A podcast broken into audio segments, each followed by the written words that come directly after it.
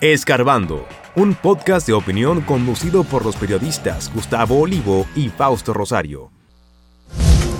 Contrataciones Públicas investiga supuestas irregularidades en INAPA.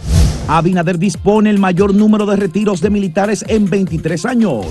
Cámara de Diputados dará prioridad al proyecto del Código Penal. En Estados Unidos, demócratas ya ven a DeSantis como candidato. ¿Qué hará Trump?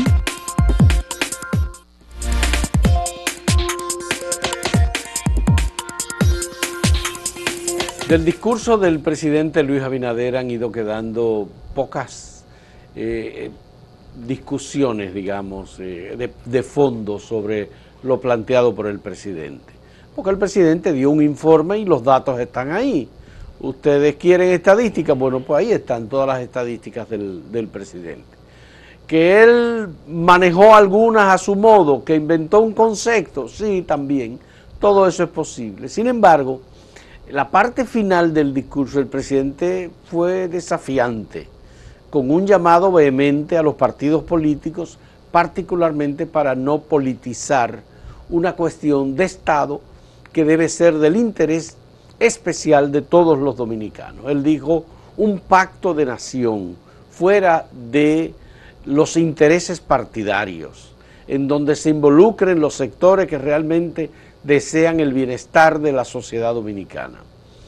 Y ese pacto, pues lo que hace es sostener que hay un desafío y un riesgo para el país, que no solamente la cuestión migratoria, sino también que el deterioro interno de Haití puede afectar muy seriamente la economía, la estabilidad, la seguridad de la República Dominicana. En Haití hay temas vinculados con el tráfico humano, hay temas vinculados con el tráfico de estupefacientes, hay temas vinculados con el terrorismo, hay secuestros permanentemente, cada 11 horas dicen que hay un secuestro, lo dijo Jaxel Román en una entrevista que le hicimos ayer, y los dominicanos han sufrido de alguna manera también parte de secuestro. El año pasado 11 personas dominicanas fueron secuestradas en Haití. Entonces... Pero son dominicanos que viajan a Haití. Que viajan a Haití. No es que los haitianos no, no, no es que vinieron a, aquí. a secuestrar a nadie. Entonces, hay una serie de cosas que obviamente el sistema político ha ido reaccionando lentamente, pero que hay que pensarla.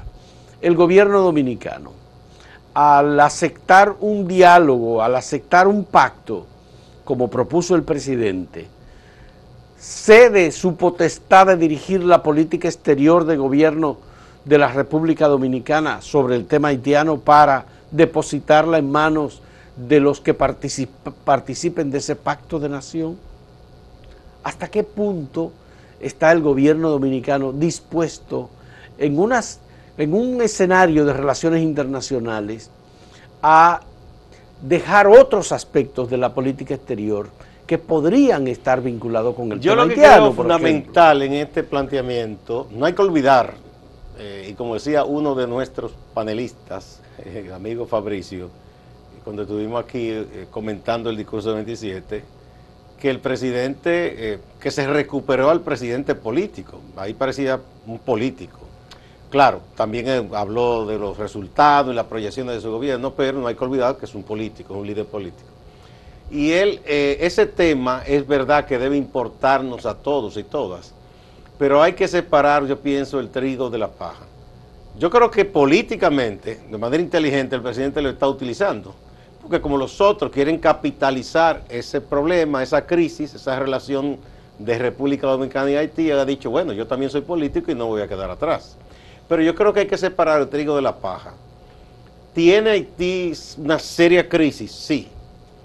¿Constituye la migración de haitianos en República Dominicana irregular un reto, un problema? Sí. ¿Hay que regular eso? Sí. Ahora, yo no creo, y ahí es que yo eh, no le compro esa idea a nadie, ni a los opositores ni al presidente, yo no creo que República Dominicana esté en peligro de desaparecer por la crisis haitiana. Porque entonces eso habla muy mal de nosotros, seríamos un país muy débil, seríamos un país con un, sustento institucional prácticamente eh, voluble, y eso no es verdad. O sea, nosotros tenemos con sus problemas, pero tenemos instituciones más o menos firmes. Tenemos ya una historia de crecimiento, tenemos una democracia que opera más o menos con las reglas del juego democrático. Todavía tiene muchísimo que mejorar, tiene que hacerse más equitativa en la competencia entre los partidos y, los dirigentes, todo. Todavía hay muchos privilegios en los partidos grandes. Hay cosas que mejorar en el sentido de cómo se influye muchas veces el mismo día de la votación en el votante para que vote mm, de una u otra manera. Se ha denunciado en todos los informes de participación ciudadana que hay gente que va y con el pretexto de ayudar a una dieta paga a gente para que acuda a votar y una serie de cosas.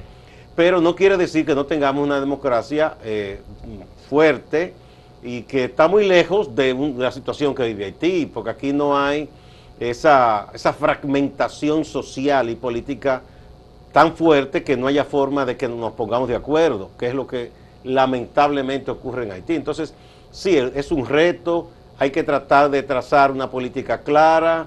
De hecho, tenemos leyes y tenemos un Ministerio de Relaciones Exteriores, pero si se quiere buscar mayor consenso, buscar el asentimiento de, la mayoría de los sectores políticos, está muy bien el llamado.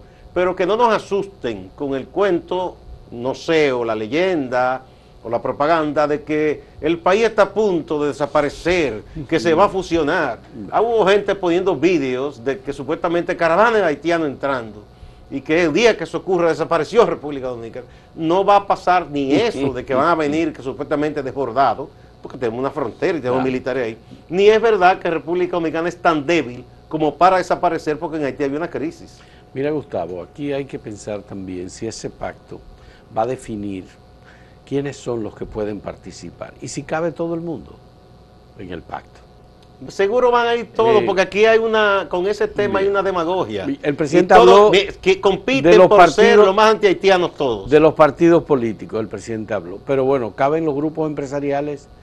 Dentro de los grupos empresariales, entonces, si es así, tienen que permitir la presencia del sector hotelero del sector construcción. Y los agricultores y los constructores que, los constructores que les encanta pagarles a los haitianos muy poco y no pagarles que usan mano de obra y no pagarles seguridad social. Bueno, yo no, pero que usan mano de obra haitiana, la mayoría irregular. Eh, ¿Cómo se haría con empresas como Codevi, por ejemplo? Que es una empresa no, dominicana. Esa no, porque esa es formal pero es en Haití que opera. Sí, y es formal, de hecho tiene programa de formación educativa, tiene guardería para los niños. Esa es un, ese es un caso aparte, un modelo. Bien. Eh, Entonces, la otra cuestión es que hay gente que dice, bueno, para yo participar ahí, nosotros estar presentes y dar nuestro asentimiento a un acuerdo nacional, el presidente tiene que renunciar a no actualizar la ley que castiga a los traficantes de trata de personas. ¿Y han dicho eso? Sí, claro.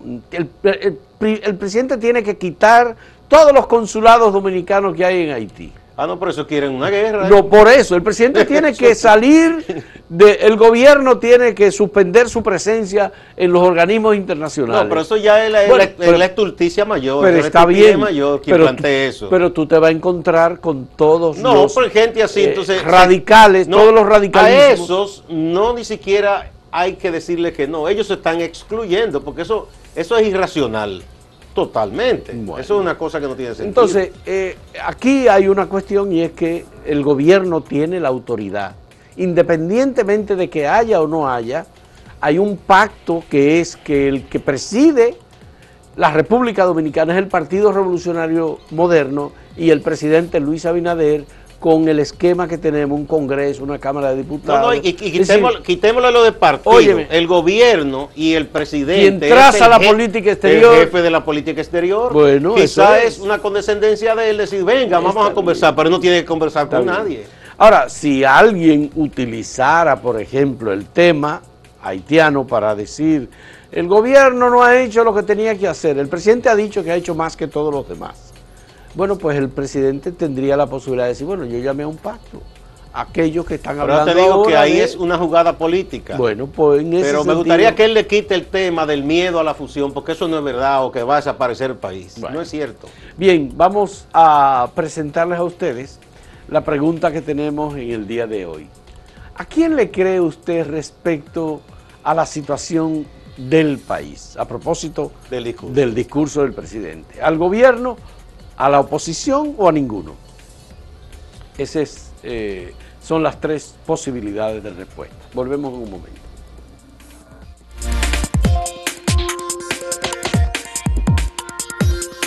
Si quieres anunciarte en este podcast, escríbenos a podcast.acentotv.de.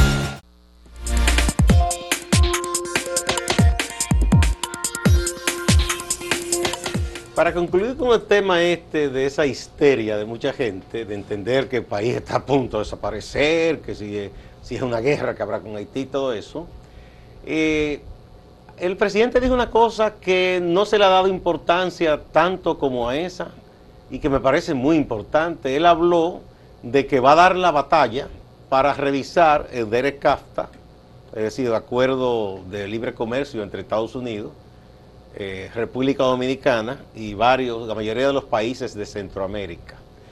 En el caso del arroz, que es un producto para nosotros muy importante, no solo porque es la, principal fuente de calorías en, en, la ingesta de los dominicanos y dominicanas, sino porque representa eh, eh, la generación de muchísimos empleos y riqueza, no solo directamente en la cosecha, en la plantación, sino con el transporte, el comercio, eh, los restaurantes, la fonda. este es un país que tiene ya en la cultura, en, su, en la, ingesta de arroz. Esa es una batalla difícil, porque estamos hablando de Estados Unidos que presiona, como toda potencia, para que, lo, si es que se revise un acuerdo, sea a su favor. Ya lo hizo Donald Trump, no, no, no obtuvo todo lo que él quería, con el uh, Tratado de Libre Comercio con México y Canadá, pero presionó para revisar.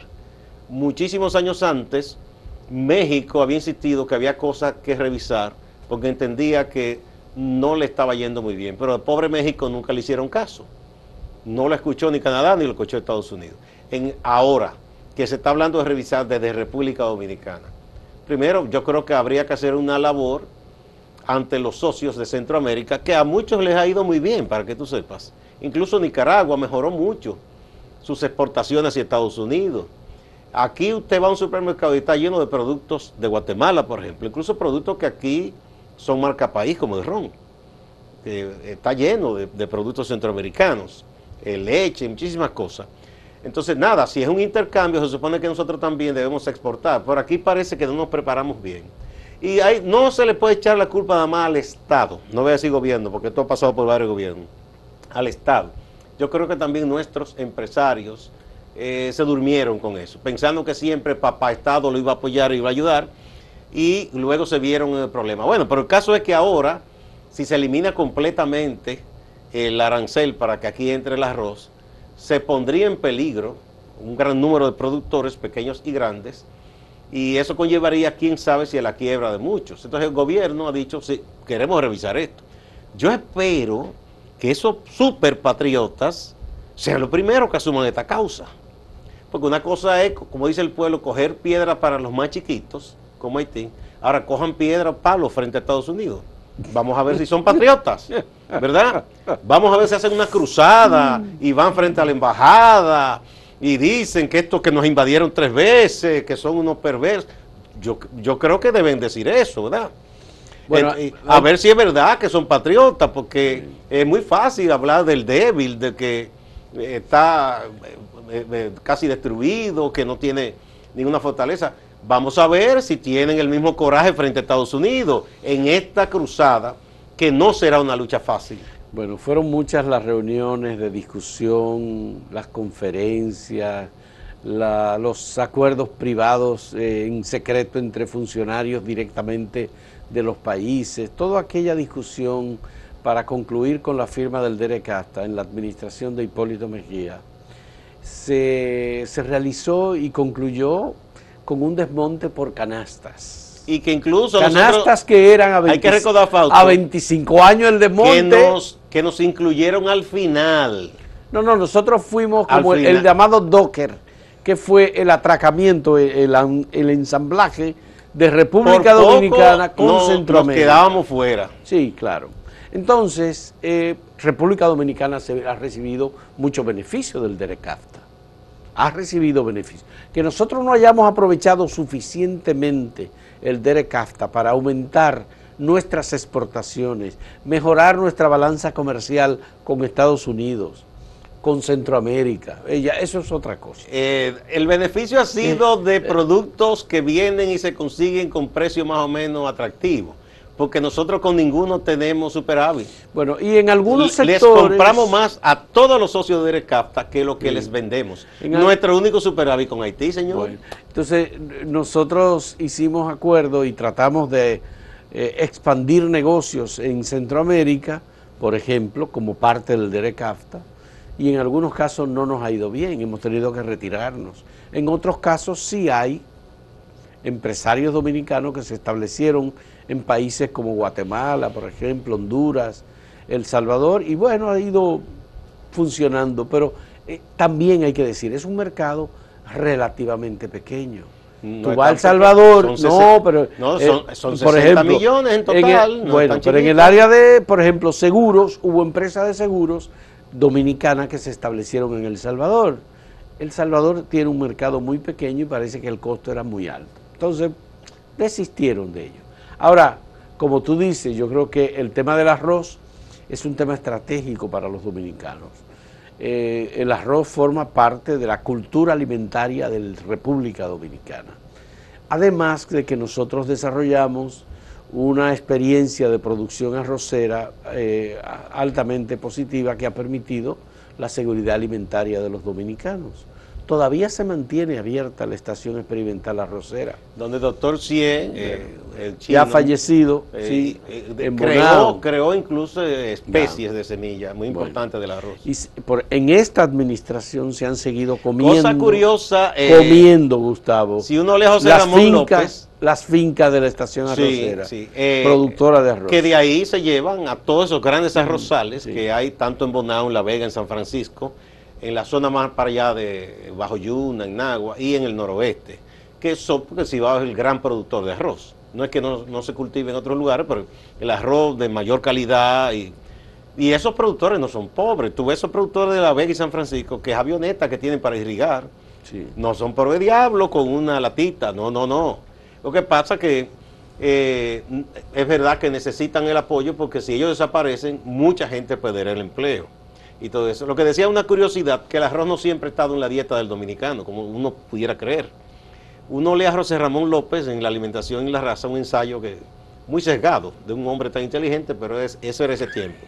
Sí, porque dice que eso tiene que ver con un, atraso y, todo lo que, y, en informe de esos tiempos, lo que se comía más que todo eran las llamadas viandas, los víveres blancos, la carne, los huevos, pero no, no se cultivaba tanto arroz y el que se comía se importaba. Es a raíz de la ocupación norteamericana de 16 que ellos que habían estado ya en Puerto Rico, en otros lugares, en las Filipinas, eh, como costumbre, traen el arroz. Y al dominicano le gustó combinado con las habichuelas y se quedó. Ya.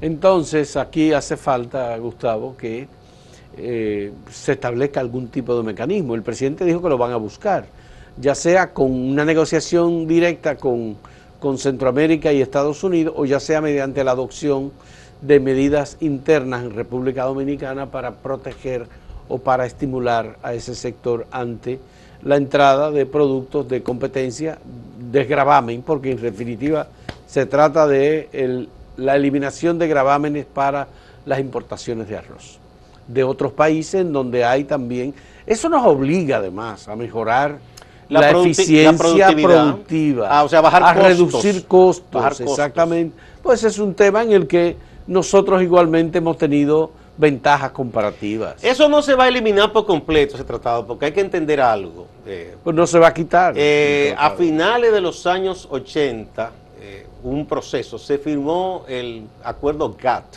eso fue a nivel mundial. El, eh, acuerdo mundial de aranceles eh, y, tarifas comerciales. Ah, ese acuerdo, bueno, estaba Miguel Zambén como ministro de Industria y Comercio, me parece, en el último gobierno de doctor Balaguer. Y a partir de ahí entonces se impulsaron, se alentaron los tratados comerciales en regiones del mundo. Incluso el plan que tenía el presidente Bush padre, que era como el seguimiento al llamado Plan Reagan, que fue de la Cuenca del Caribe, era que después del Tratado de Libre Comercio de América del Norte, que él dejó firmado, aunque Clinton fue que ya le dio forma, era que se hiciera una gran zona de libre comercio en las Américas. Pero eso después no se pudo prolongar al resto del continente. Entonces se hicieron esos tratados parciales. Hay algunos tratados en Sudamérica y está este Derek CAFTA. Eso no se va a deshacer, pienso yo, pero sí se pueden obtener reformas. Independientemente pero, pero República Dominicana no puede pelear sola eso. No, claro. Hay que, tiene que darse una labor eh, eh, de, una labor de relaciones exteriores con los socios centroamericanos que en bloque vayan y toquen la puerta de Tío San. Y eso forma Y yo espero que los patriotas de aquí apoyen eso. Eso forma parte de la política exterior. claro que sí. Política comercial, pero también se vincula con otros temas, incluyendo eh, el tema de nuestras relaciones con los haitianos. Pero bueno, esto por supuesto es un gran desafío. El presidente hizo un compromiso y estaban allí representados los productores de arroz. Recuérdate que él los presentó. Sí, sí, sí, de manera que bueno, ahí está hay que esperar buenos resultados. Y seguro que los patriotas van a apoyar al presidente, sí, porque gente tan patriota como esa. ¿no? Vamos a repetir la pregunta Vamos. que tenemos para ustedes. Bien, el sondeíto que hemos puesto a raíz del discurso del presidente y las reacciones de la oposición es ¿a quién le cree usted respecto a la situación del país en estos momentos? ¿Al gobierno, a la oposición o a ninguno?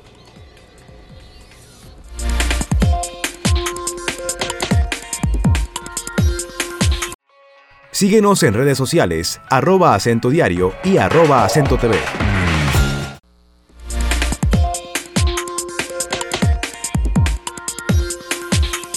Veamos los resultados de la pregunta que presentamos a ustedes. ¿Quién cree usted que tiene... Eh, ¿A quién le cree usted sobre la situación del país? Eh, respondido en acento directamente, el 56.72% dice que le cree al gobierno. El 35.07% dice que a ninguno.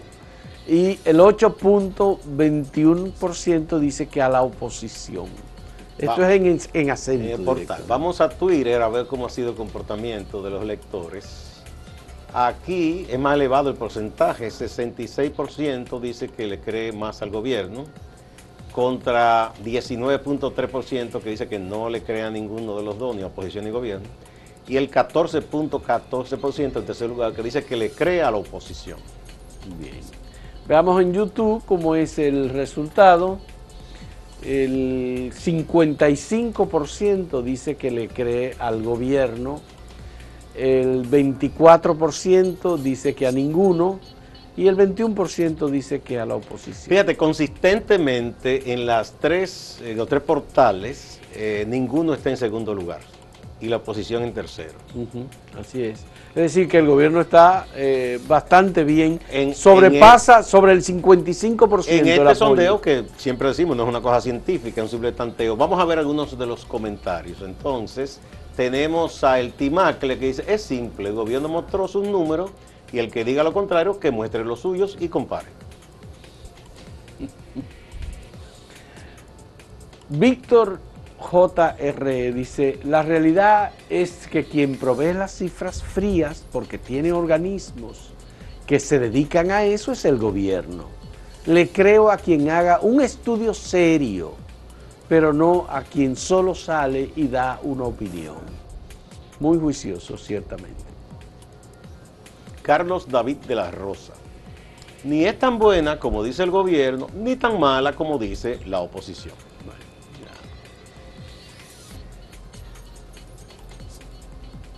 Lorenzo Herrera dice, ¿cómo, ¿cómo encontró este gobierno el país? Y dentro de lo que cabe, estamos bien comparados con otros países con más potencial económico que este. Le creo más al gobierno. Bien, esos son así rápidamente algunos de los comentarios recibidos también a propósito de esta pregunta de a quién le cree más, al gobierno, a la oposición o a ninguno. Pasamos a continuación con Máximo Laureano, nuestro compañero en Santiago, que tiene un reporte sobre las notas más importantes de las últimas horas en Santiago. Adelante, Máximo. Gracias compañeros, saludos. Sigan las opiniones en relación a la rendición de cuentas del presidente Luis Abinader. Habló Abel Martínez, alcalde de Santiago, quien es el candidato asignado del Partido de la Liberación Dominicana para la presidencia de la República en el 2024. Abel dijo que se trató de un discurso en el cual el presidente mintió porque plantea una realidad que no está viviendo el pueblo dominicano. El presidente del Partido de la Liberación Dominicana, Comité Provincial en Santiago, Antonio Peña Mirabal, habla de que fue un discurso de muchos anuncios y muchas promesas que el presidente de la República reiteró obras que ya ha anunciado en otras ocasiones como la avenida Circunvalación de Navarrete, Circunvalación de San Francisco de Macorís, la autopista de Lámbar, entre otras obras. En relación al tema, habla Fernando Puig de la Cámara de Comercio y Producción de Santiago en representación de los empresarios. También nos habla Jariski Izquierdo, regidor de la Fuerza del Pueblo. En lo referente al sector empresarial, eh, entiendo que fue importante el, llamado a negociar el tema del salario mínimo, eh, del, no sectorizado del sector privado. Eh, sin embargo, hay que recordar que el año pasado el CONEL llamó a sus miembros a hacer una, en la medida que pudieran, que las empresas hicieran un aumento, aunque la ley no mandara ese, esa revisión y que en este caso pues habrá que tomarlo en cuenta también. La política no puede ser que cada año que va pasando yo te sigo diciendo lo que yo quiero para el año que viene y lo que yo quiero para el otro cuando ya te queda un año. O sea, yo creo que fue un discurso, ¿verdad?, de reelección, un discurso preparando los escenarios para salir a la calle, para salir a trabajar. Yo espero mucho más del presidente, yo creo que el presidente tiene las condiciones, ¿verdad?, eh, profesionales y quizá de intención. Ahora, eso eh, se desembaraza, Se, se desenmarca de lo que es la realidad en la sociedad. Una firma encuestadora identificada como Mega Estadísticas y Finanzas presentó un estudio que tiene que ver con la población de Santiago en cuanto a la preferencia electoral en estos momentos. Una encuesta que se hizo en las últimas semanas de febrero. Veamos las estadísticas en cuanto... Veamos las estadísticas en lo que tiene que ver con la senaduría. Eduardo Estrella aparece con un 32.6%, aunque no ha dicho que buscaría un nuevo periodo. En segundo lugar, Marino Collante del Partido de la Liberación Dominicana con un 24.7%. La vicepresidenta de la República, Raquel Peña, con un 14.2%. Tampoco Raquel Peña ha hablado de aspiraciones a la senaduría. En relación a la presidencia de la República, encabeza Abel Martínez con un 40.4%. Luis Abinader con un 36.1%. Leonel Fernández en una tercera posición con 16.2%. Veamos también los aspirantes a la alcaldía. Ulises Rodríguez del PRM 37.8. Julio César Valentín, que no ha dicho que buscará la alcaldía 16.6. Andrés Cueto, PRM 6.2. Víctor Fadul del PLD 10.4. La encuesta también tiene una medición con referencia al municipio de Licey, al medio y Baitoa. Pero eso lo vamos a hablar en otra entrega. Distante pero pendiente, actualidad y objetividad desde Santiago. Siga la programación.